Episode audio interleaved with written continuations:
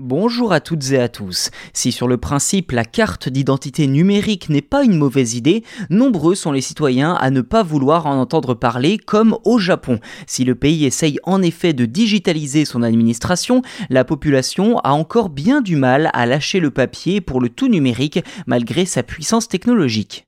Concrètement, le Japon prévoit de supprimer les cartes d'assurance maladie d'ici l'automne 2024 pour les inclure au sein de la nouvelle carte d'identité numérique intitulée My Number. Problème, ce projet est majoritairement rejeté par la population, les Japonais craignant pour leurs informations personnelles qui d'après eux pourraient être plus facilement détournées ou volées.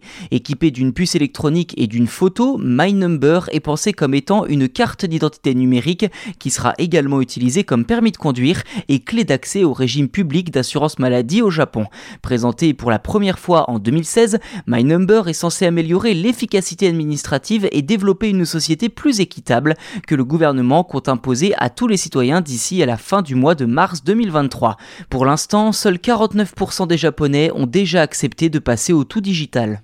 Plusieurs raisons peuvent expliquer pourquoi le Japon ne se presse pas pour utiliser My Number. Avant tout, le pays a encore beaucoup de mal à se séparer de ces vieilles machines comme le fax qui est encore aujourd'hui très utilisé pour les documents administratifs. Côté histoire, depuis la Seconde Guerre mondiale, le pays est très méfiant envers les autorités et le gouvernement. D'après un article de l'agence Associated Press, nombreux sont les Japonais à craindre cette transition numérique.